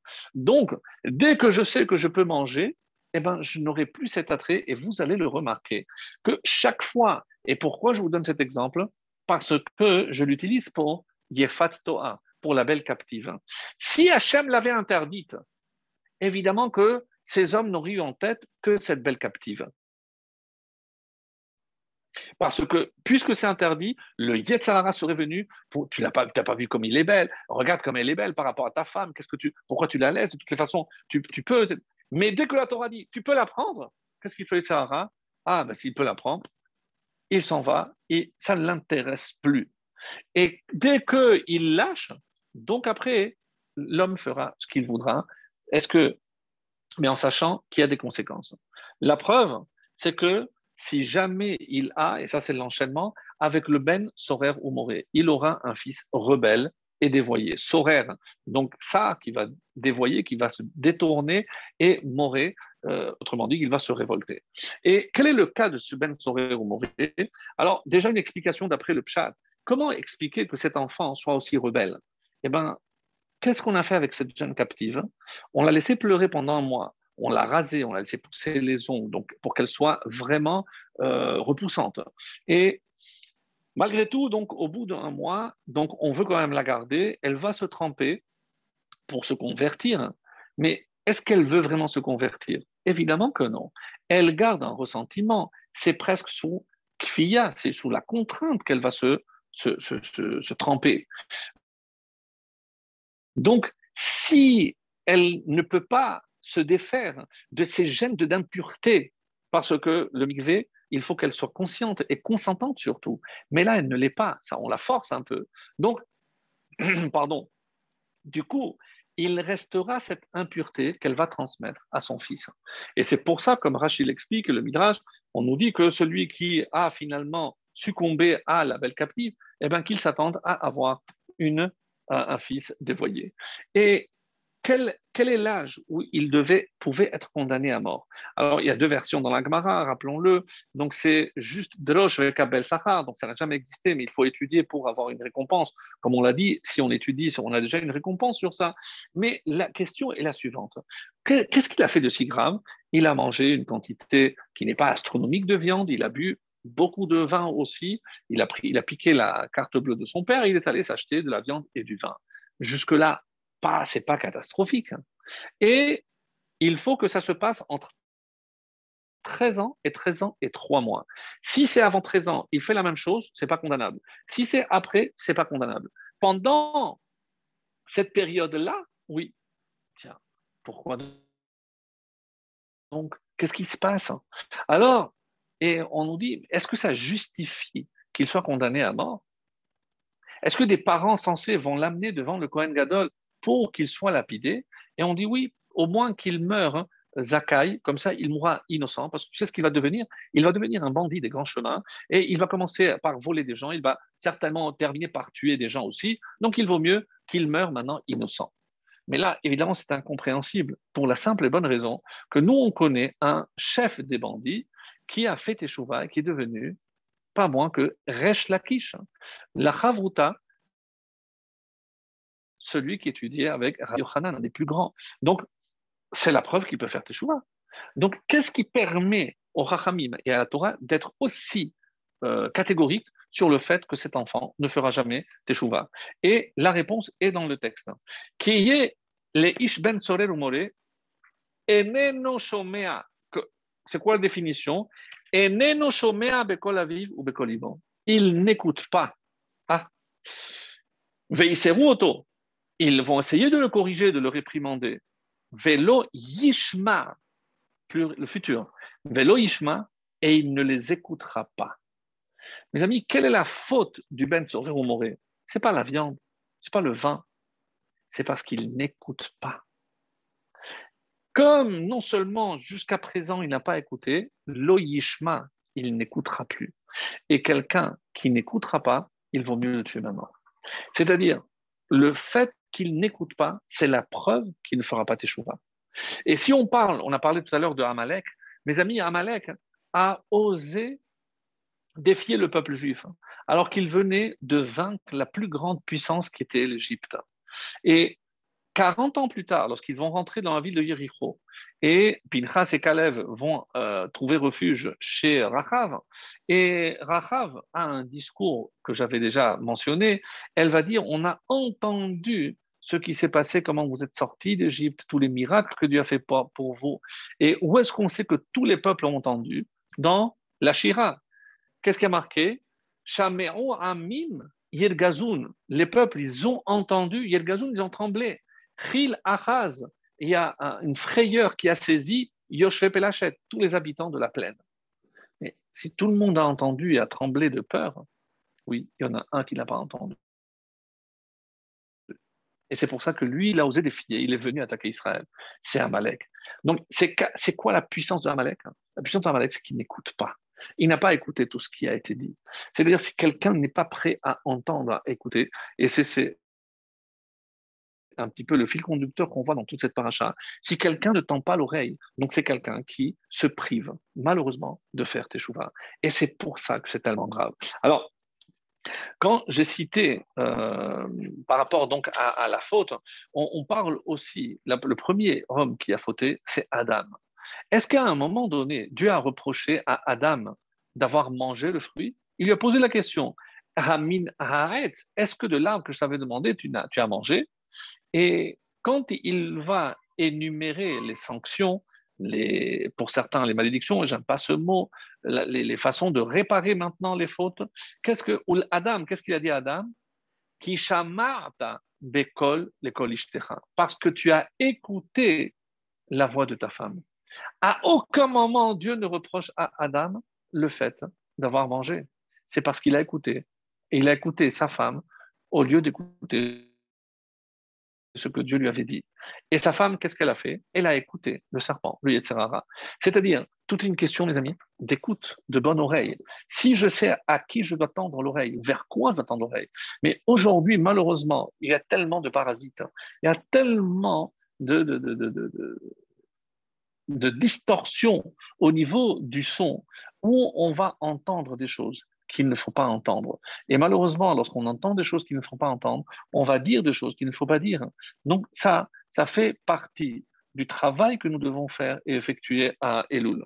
Et je vous avais promis de parler aussi de... On ne pourra pas tout faire, on va faire l'essentiel, euh, par rapport aussi à, au miel. Mais avant cela, comment on sait que tout va dépendre de lui, parce qu'il y a marqué Veshavta ad Hashem Elokecha, et tu retourneras jusqu'à Hashem, et ensuite Veshamarta Bekolo.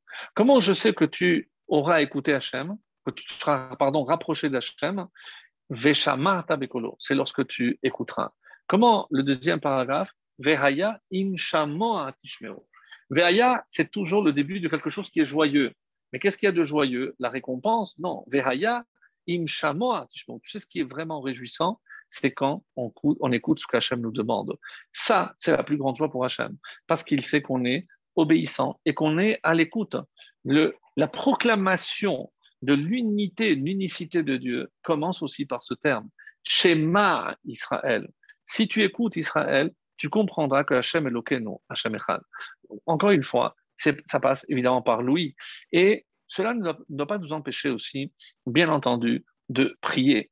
Et c'est pour ça que le schéma marque aussi les initiales de Shacharit, même Mincha et Ayin Arvit.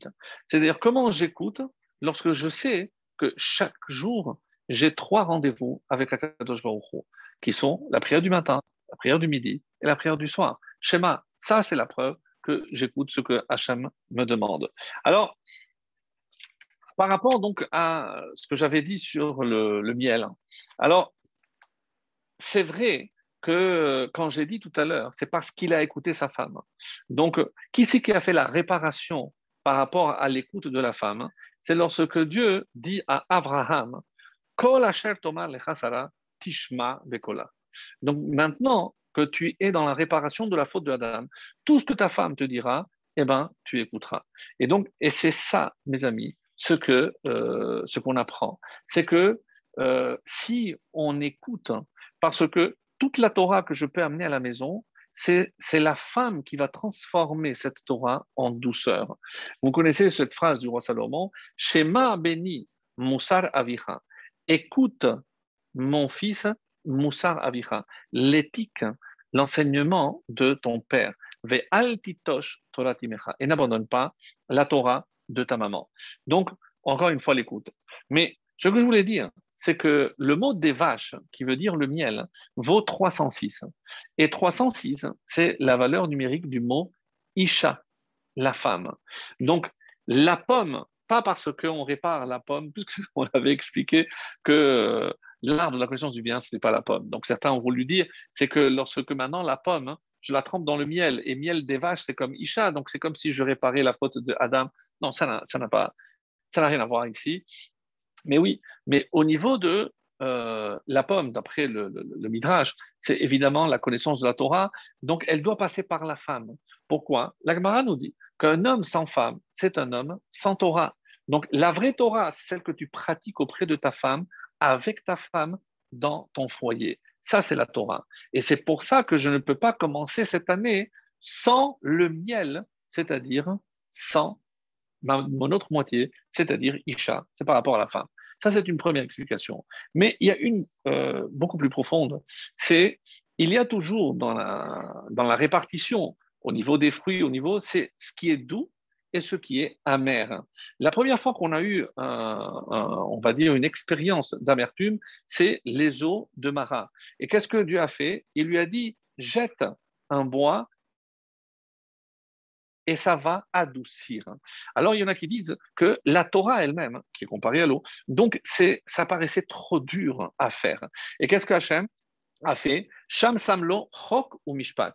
Dieu, là-bas sur place. Israël, il ne mettrait pas 1000 milliards. On s'en fout, mais pourquoi ils l'ont interdit C'est pas le problème. Ils l'ont pas interdit. Si, ils l'ont interdit. interdit les médecins de prescrire de la Mais c'est grave.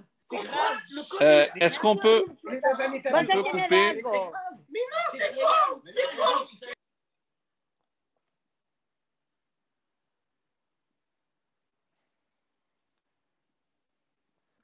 Voilà, petite interruption.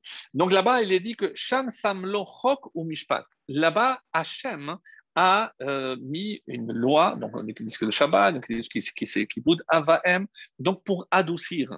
Pourquoi? Parce que à force de faire des choses qu'on ne comprend pas, c'est un peu difficile. C'est un peu difficile. Donc, du coup, là maintenant, avec cette douceur, hein, et c'est ça ce que je dois comprendre, c'est que je peux croire que la c'est quelque chose de rigoureux. C'est din. Mais mes amis, qu'est-ce que c'est Rosh Hashanah? C'est Yom Hadin, le jour du jugement. Donc, la, pomme qui représente justement cette sévérité d'après le Zohar, donc je dois tremper dans le miel parce que le miel, c'est doux. Et qu'est-ce que c'est doux? C'est Rachamim.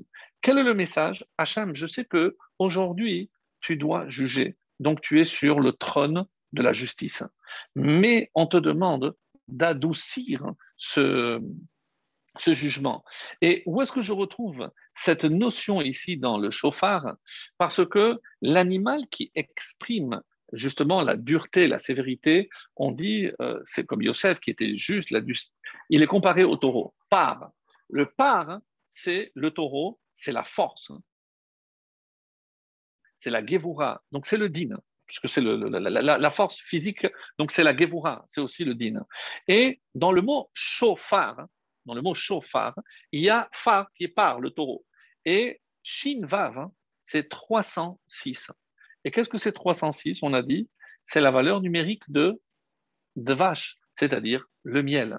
Qu'est-ce que c'est le chauffard? Le chauffard, hein, l'action du chauffard, c'est apporter de la douceur dans la rigueur. Ça, c'est le secret vraiment très très profond du chauffard qui rejoint la fameuse pomme dans la miel, dans le miel, pardon. Donc, pour bien montrer que chaque geste que j'accomplis, évidemment, implique quelque chose de beaucoup plus profond que ce que je vois en apparence. Par exemple, si on parle de Rosh Hashanah, même si on est en avance, mais c'est pas très grave parce qu'il faut se préparer. On dit que on va mettre des aliments parce qu'ils sont de bon augure. D'après le tour, avant même le Shulchan Aruch, on dit qu'il faut mettre et voir. Il suffit de voir. Alors là, je ne comprends pas. Mais sincèrement, que parce que vous mangez de la grenade, c'est que vos mérites vont multiplier comme la grenade Juste parce que j'ai mangé de la grenade ou des grains de sésame Donc, quel est le secret? Qu'est-ce qui se cache derrière hein? ce, ce céder qui apparemment, on dit que c'est des simanimes. D'ailleurs, c'est comme ça qu'on appelle tous les mets, tous les plats et les aliments qu'on met à Rosh Hashanah, on les appelle les simanimes. Parce que, on espère que ce soit des bons simanimes. Oui, mais évidemment qu'ici, il n'est pas question simplement de manger, de voir, mais c'est de comprendre et aussi de s'engager. Je vous donne un exemple. Nous sommes la veille, donc on est le soir. Qu'est-ce qu'on fait le soir? On va manger. Mais le lendemain, on a un jugement de vie ou de mort. Sincèrement, lorsque vous avez un, jugement, euh, vous avez faim, vous allez vous installer à bien manger la veille, Certainement pas. Vous croyez que parce que je vais tremper la, pop dans le miel, mais on, devrait être préoccupé par des choses beaucoup plus angoissantes que de se dire qu'on va manger euh, la tête, la queue, pas la queue. Mais, à quoi ça rime? Je devrais e-, être concentré sur la préoccupation de ce qui va se passer le lendemain. Autrement dit, mon jugement. Alors, ici, les Rachamim nous donnent une, explication aussi euh, que moi j'ai trouvé euh, très intéressante aussi. Et euh, oui, avant, avant, avant d'oublier, maintenant je comprends pourquoi, je, vais revenir, hein, mais maintenant je comprends que pourquoi Simbe Osne Yehoshua transmet à tes enfants et à tous tes descendants, parce que Moshe doit transmettre à Yehoshua qui prend la suite, à mettre dans les oreilles, pour que le peuple juif comprenne que le message doit se passer par les oreilles. Donc, et c'est pour ça qu'on dit Simbe Osne, ce message doit passer dans les oreilles parce que ça, passe à travers l'écoute. Alors, et pour revenir donc au simanim de, de, de, Rosh Hashanah, donc qu'est-ce que j'étais en train de, dire? Est-ce que simplement parce que je les mange ou je les vois, c'est ça qui va changer? Non. Mais je sais que Hachem va juger sur mes engagements. Donc, si Hachem a fait en sorte que dans un fruit aussi petit, il puisse avoir tellement de graines, donc, ça veut dire que moi, je dis, eh ben, moi, je suis un être humain, je suis une créature de Dieu. Est-ce que moi aussi, je ne pourrais pas aussi posséder? Alors, je vais m'engager à moi aussi faire en sorte que des petites graines, comme les sésames, comme multiplier. C'est-à-dire, je vais prendre sur moi de faire quelque chose supplémentaire. Donc, le céder et les simanimes, c'est pas de la sorcellerie. C'est pas parce que je mange la tête que je vais être à la tête ou que je mange ceci et ça va annuler et, me défaire de mes ennemis.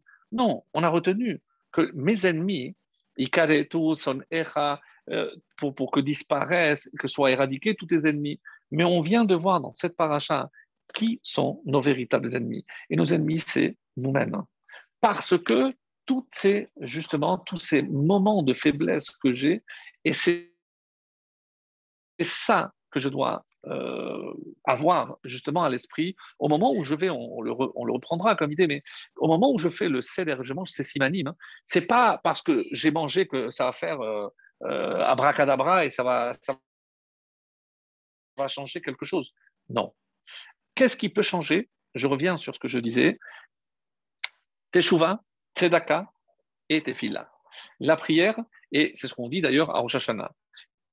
Mais si vous avez des bons livres, sur ces mots, il y a un autre mot. Par exemple, sur Teshuvah, au-dessus, il y a marqué Tzom. Tzom, c'est un jeûne. La Teshuvah passe par le jeûne.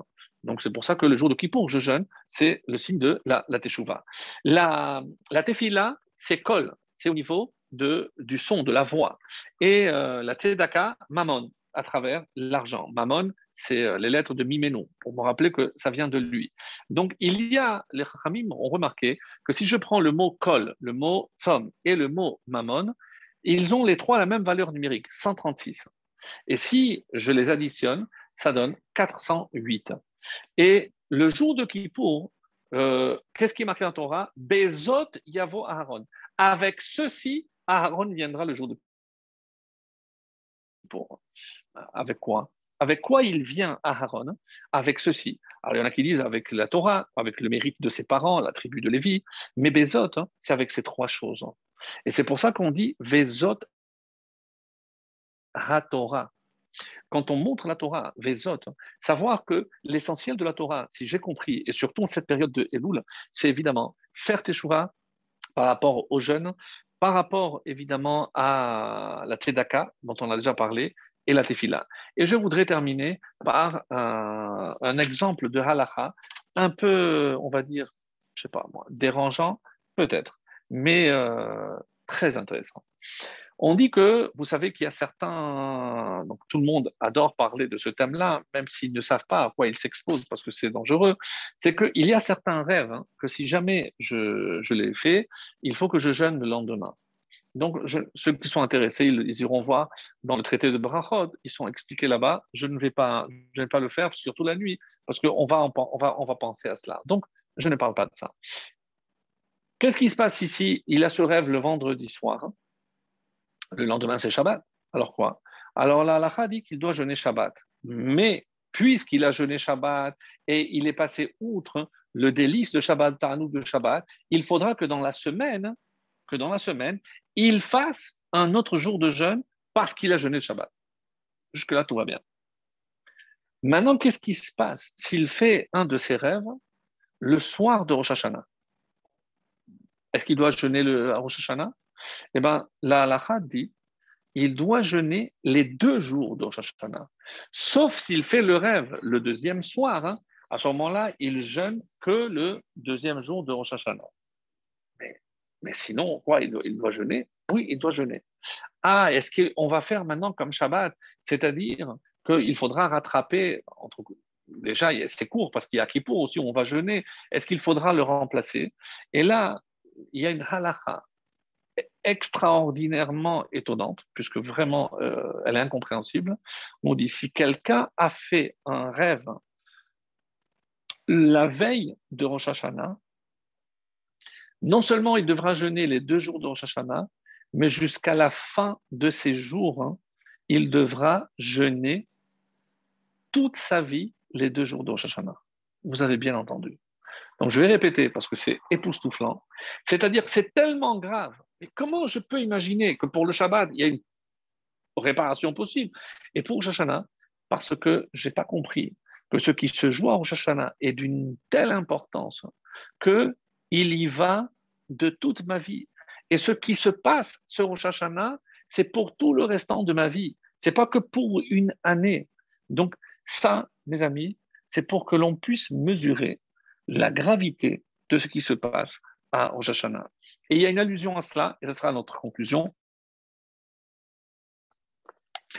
On dit que le mois de Elul, à qui il correspond en tant que personnage, il y a plusieurs avis en fonction des. Et il y a, d'après un, maître chassidique qui s'appelait Rabbi Mordechai, lui dit que le mois de Elul correspond à Yosef. Et euh, Yosef est le personnage dans toute la Bible qui a le plus pleuré.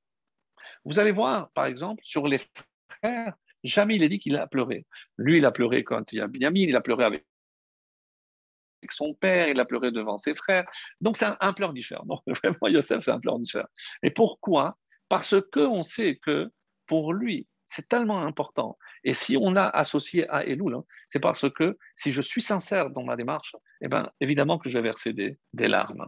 Et voici ce qui est dit euh, au moment où Yosef est resté seul devant le Yetzer Hara puisque c'est le jour où il va venir l'attaquer. Et il y a marqué, donc on est à la Parsha Vayeshev, chapitre 39, le verset 11. Vaïhi, et ce fut, ke hayom haze, ke hayom haze, comme ce jour-là. Va y la Asot Melarto, il est venu à la maison, ve'en ish, il n'y avait pas d'homme. Et qu'est-ce qui s'est passé? C'est là où le Yetzerara, sous la forme de la femme de Potiphar, va venir l'attaquer. Et donc, chaque fois, disent nos maîtres, dans la Torah, il y a marqué Hayom, c'est Rosh Hashanah. C'est Rosh Hashanah. Kehayom. Et c'était comme son Rosh Hashanah à lui, où il allait être jugé. Et donc, il allait être placé devant le Yetzara. C'est la femme de Potiphar qui s'est placée. À quel moment il est sorti du puits après 12 ans d'emprisonnement? On dit qu'il s'est présenté devant le roi d'Égypte. Mes amis, c'est quel jour? Et le maître, le, ministre, qu'est-ce qu'il a dit?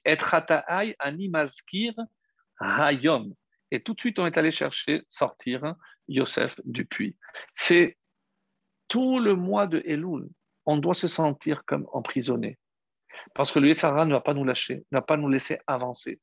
Et à Rosh Hashanah, on se présente devant le roi. Donc l'image est magnifique. Yosef, il a su tenir bon. Il est allé, il a préféré aller en prison pour ne pas fauter. Donc il a grandi en prison. Il a su se hisser, même s'il est arrivé au niveau les plus bas ça ne l'a pas empêché d'arriver au plus haut. Et évidemment, un peu comme dans la Megillah, on dit que chaque fois qu'il y a le mot Meler, c'est devant Meler Hakadosh eh ben, il, s'est présenté devant le roi du monde pour rendre des comptes. Et qu'est-ce qu'il dit? Bil Adai, moi je ne suis rien. C'est Elohim Yahanet Paro. C'est Hachem qui fait tout. Donc, le jour où au Hashanah on arrive et on peut dire moi je ne suis rien, c'est Hachem, là, on aura la certitude qu'on s'est bien préparé pendant le mois de Elul, ce que je nous souhaite, Bezrat Hashem, pour qu'on soit tous inscrits dans le livre de la vie. Amen.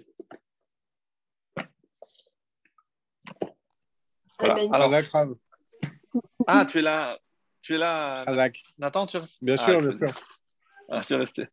Super, super. Euh, J'ai pas vu de questions euh, pendant, le, pendant le cours, mais euh, j'en ai, euh, j'en ai deux, si ça vous dérange pas. Bah, allez. La première, c'est par rapport au, début du cours, quand vous, vous, avez, vous avez, parlé des, des, rapports avec, avec l'homme et toutes ces, toutes ces mitzvot qu'on peut faire par rapport à ça. Nos récompenses, elles seraient dans ce monde.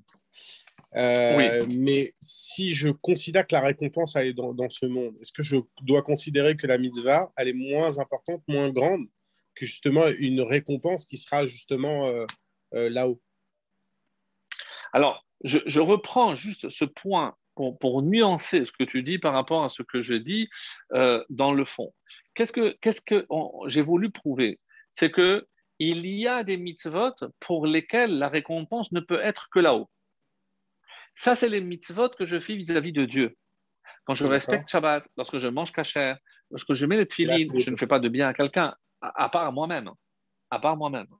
Donc, ça, c'est pour ça qu'à Rosh Hashanah, on utilise toujours cette expression ma'ancha pour toi. Donc, moi, je ne demande pas pour moi, c'est pour que je puisse continuer à te servir. Ça, c'est euh, au niveau des mitzvot dites spirituelles entre moi et Akadosh Baruch Mais là, il n'y a pas de récompense possible dans ce monde. Parce que ce n'est pas possible. Ah, je n'ai pas tout lu, puisqu'effectivement, il y a Ashkamat se lever tôt le matin. Mais se lever tôt pour le matin pour prier, c'est pas pour Dieu que je le fais. Et c'est vrai, peut-être que je ne le fais pas pour l'autre, même si avec moi on va compléter Minyan, je pourrais imaginer. Mais c'est pas par rapport à moi-même. Parce que la première personne à qui je suis censé faire du bien avant mon prochain, c'est moi-même. Donc la je la fais pour me faire moi du bien. Tu, saisis la, la, nuance. Donc quand j'ai dit qu'il y a des mitzvot hein, pour lesquels la récompense est ici-bas, oui, mais le fond, il reste intact, il reste pour là-haut. Mais c'est-à-dire que c'est des mitzvot un peu bizarres où il y a une sorte de double récompense. Une récompense ici-bas et la récompense qui sera aussi là-haut, comme toutes les autres mitzvot. Alors pourquoi ce type de mitzvot mérite d'être récompensé déjà ici-bas sur terre Et c'est l'explication que j'ai donnée, parce que c'est ce que Hachem attend de nous.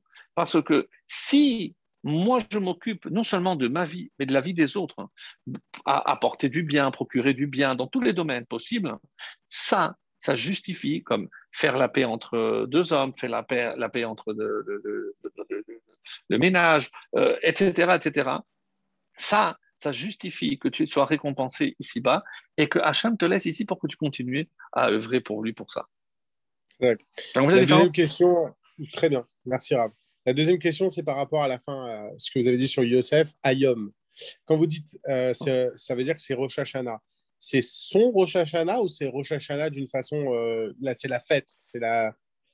On verra que ah, juste avant Rosh Hashanah, la paracha dit Atem nitzavim hayom kulechem. Vous vous tenez tous aujourd'hui. Et là, tous les commentaires disent Mais quel est le jour où on se tient devant Hashem? C'est évidemment, de là on apprend que c'est Rosh Hashanah. Et ici, il y a marqué.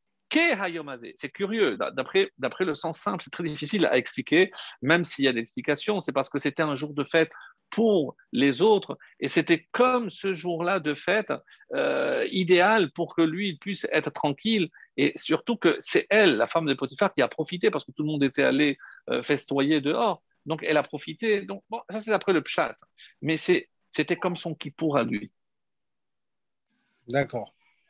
C'est c'est comme, pardon, comme son jour de Rosh Hashanah. Parce qu'il allait, il allait être jugé. Il, il a été jugé, il n'a pas été condamné, puisque même s'il va en prison, mais c'était pour mieux grandir. Donc il n'a pas été exécuté. On aurait pu imaginer qu'un esclave comme ça qui euh, porte atteinte à la, à la femme, elle aurait pu être, euh, il aurait pu être tué. Non.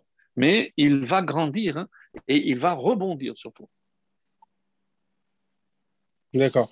Il y a eu des, des petites questions là qui sont apparues.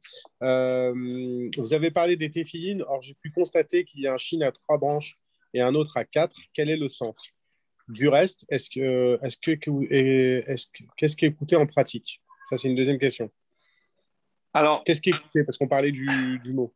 Il y a eu deux questions. dans le- Oui. Bon, je, je- je réponds à la première. Donc, on a parlé du chiffre 7 au niveau du bras. Et quel, quel est le chiffre que j'obtiens aussi au niveau de la tête? S'il y a trois branches d'un côté et quatre de l'autre, ça fait aussi 7. Donc, vous avez compris? Donc, c'est le, le chiffre 7, il n'est pas uniquement au niveau du bras, mais c'est aussi au niveau de la tête. Parce que Echat, le Yetzerara, donc qui est euh, pardon, qui est en haut, donc c'est au niveau du cerveau que ça se place. Donc, et les téphilines, c'est comme une couronne, c'est encore au-dessus. Donc, c'est de là que doit émaner le Yetzeratov pour lutter contre les sept forces du Yetzerara. Donc ça, c'est pour ça, c'est une explication, il y en a, d'autres, euh, par rapport aux sept planètes de notre... Bon, et, on dit qu'à la fin, lorsque le Mashiach viendra, il y aura une nouvelle lettre qui, est le Shin à quatre branches. Bon, ça, j'avais entendu une fois, mais je n'ai pas, pas très bien compris, donc je ne m'attarde pas.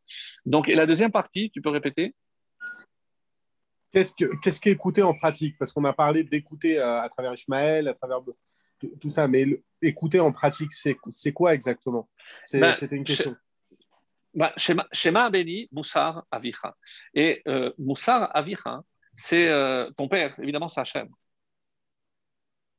Et le Moussar, c'est pour ça qu'il est bon, pendant cette période, on dit, d'é- d'étudier le Moussar. Le Moussar, c'est pas simplement la morale ou l'éthique, mais c'est tout le comportement, parce que c'est le sens profond de tout ce que je fais.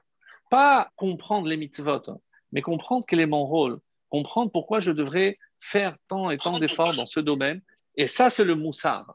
C'est l'école du Moussar. Donc, euh, un, classique, c'est Shaharet Teshuvah de, de, de Rabbeinu. C'est un livre qu'on on- on lit pendant cette période parce que c'est- le moment de, de, de, progresser au niveau de la, la Teshuvah, etc. Donc, c'est les reproches. C'est lorsque on, essaye de, faire des, des réprimandes ou de, corriger quelqu'un, hein. donc avoir l'écoute, ne pas être orgueilleux, ne pas se dire pour qui il se prend, mais pourquoi, de quel droit il se permet de me faire des, remontrances, etc. Donc, si je- j'ai une ouïe attentive, réceptive, pas simplement au mitzvot, parce que je vais étudier un peu plus, je ne parle pas de ça, mais c'est par rapport à mon comportement. Parce que pour que je puisse améliorer, il faut aussi que j'écoute là où je dois améliorer. Et je vais le dire, même si ça va faire fâcher quelqu'un, mais la personne la plus proche de l'homme qui- qui- qui- qui- qu'il devrait écouter, c'est toujours son épouse. Il n'y a pas que Abraham à qui Dieu a dit écoute tout ce qu'elle te dira, mais à travers Abraham, nous tous. Donc la femme est une excellente conseillère pour connaître nos points faibles et là, les points sur lesquels on doit travailler pour nous améliorer. Merci Rav. Allez, merci, Merci à toi encore beaucoup. une fois, Nathan. Et merci d'être resté euh, et d'avoir. Allez, très bonne fin Shabbat de vacances à tous ceux qui le sont et à, à très vite. Merci. Vraiment brillant. Merci beaucoup. Ah, merci à vous.